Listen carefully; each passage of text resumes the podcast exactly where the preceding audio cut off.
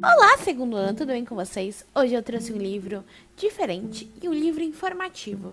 Ele fala sobre as eleições, mas de uma forma diferente.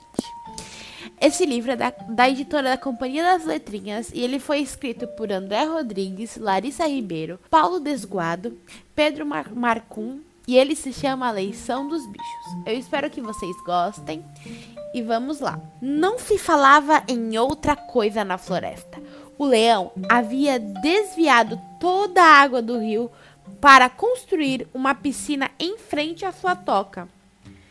É um absurdo! Você viu o que o leão fez? E se tivéssemos uma rainha? Jamie, as crianças estão com sede e não temos mais água. Isso não pode ficar assim. Vamos até lá. Para os outros bichos, aquilo foi a gota d'água. Inconformados, eles começaram a se perguntar se o leão deveria mesmo ser o rei da floresta. Decidiram ir até a piscina fazer uma manifestação. A água é de todos! Ocupem a floresta! Floresta viva, não a piscina do leão! Piscina para todos! Mandos e desmandos do rei! O leão não deu a mínima, mas os bichos já estavam pensando em maneiras de escolher outro líder. Sejamos uma democracia. Vamos fazer uma eleição. E como é uma eleição? Em uma eleição, aqueles que querem governar apresentam suas ideias em uma campanha. Depois, cada eleitor vota no candidato que preferir. Contam-se os votos e quem for mais votado é eleito presidente. E é quem vai governar até a próxima eleição. Ficou decidido então que haveria uma eleição na floresta. Regras da eleição criada pelo Comitê Eleitoral dos Bichos. 1. Um, teremos eleição toda a primavera. 2. Qualquer bicho pode se candidatar. 3. Cada eleitor só pode votar em um candidato. 4. O voto é secreto.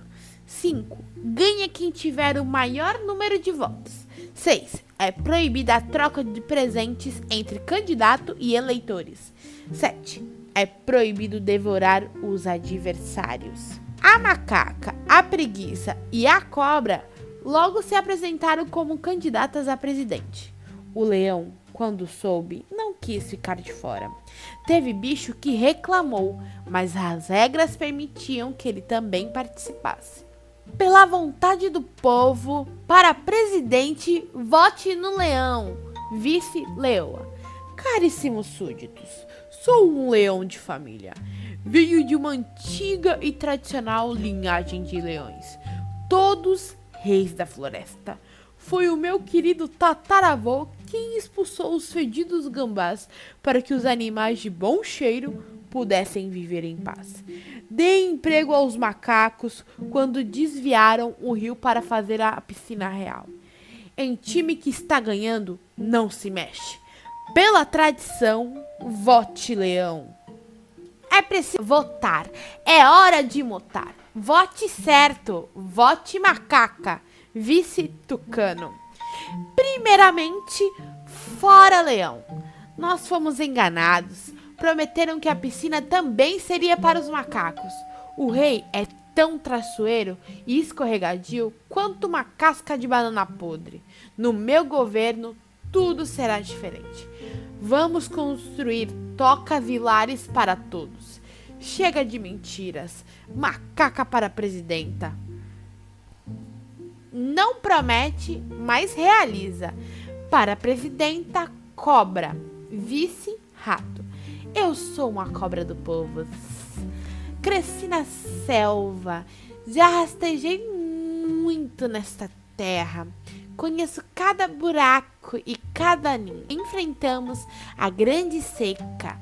Sobrevivemos ao incêndio e aos caçadores. Junto somos mais fortes. Vote na cobra. Para a presidenta, dê valor ao seu voto, escolhendo uma boa candidata. Preguiça, vice Joaninha. Bicharada, é hora de definirmos juntos o nosso futuro. Olhos e ouvidos atento. Quero escutar cada um de vocês. Não me julguem pelo nome. De preguiçosa não tenho nada. Apenas não me apresso, porque acredito que um bom governo não se constrói da noite para o dia com calma e paciência, chegaremos lá. Quando começaram as campanhas, os candidatos tentaram convencer os eleitores a votar neles, mostrando as vantagens de ser escolhidos como presidente. Participaram de programas de televisão, tiraram selfie com outras espécies, distribuíram panfletos, conversaram, organizaram comícios, falaram mal de outros candidatos, embora isso não fosse legal. Instalaram placas e conversaram mais. Participaram também de um debate, onde podiam fazer perguntas uns aos outros, falaram sobre as propostas e apresentaram seus pontos de vista. Algumas vezes sobre coisas importantes para florestas, outras nem tanto. No meu reinado, todo animal sempre foi tratado como bicho, disse o leão. Cobra, como você resolveria o problema do trânsito da passarada no fim do dia? Fácil! Todo pássaro se, registrar, se registrará e terá hora para decolar e pousar. Por que não perguntamos aos pássaros sobre o que eles pensam sobre isso? A cobra é uma invejosa. Vote leão, vote tradição. É o fim da picada. A macaca não passa de um leão sem juba. Ei, não consegui terminar de falar. No dia da eleição, os bichos se organizaram em uma comprida fila para colocar os votos que eram secretos na urna. A coruja ficou responsável pela contagem. A macaca foi desclassificada porque violou a regra 6 e distribuiu bananas aos eleitores durante a campanha.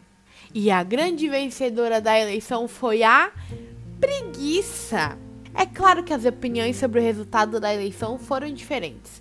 A preguiça certamente vai precisar de alguma experiência e coragem nesse governo. Essa eleição foi uma fraude, disse a macaca. Falou a voz da selva. O importante é que a macaca não ganhou mas todos se reuniram para ouvir o discurso da preguiça. Nesta eleição, aprendi bastante com todos vocês. Aprendi que o leão só quer ser reconhecido pelo trabalho que tem feito. Que a macaca, na verdade, quer um pouco de espaço para brincar. Que a cobra quer que outros animais saibam que ela não é feita só de veneno e que a coruja quer uma escola para ensinar os novos passarinhos a voar, e que cada bicho tem os seus desejos e vivências próprias. Todos são importantes à sua maneira.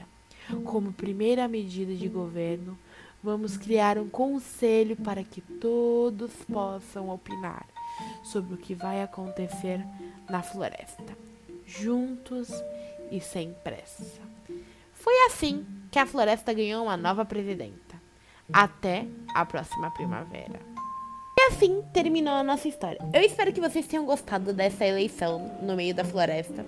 E depois vocês me contam em quem vocês teriam votado, hein? Tenham um ótimo dia e boas atividades. Beijinhos!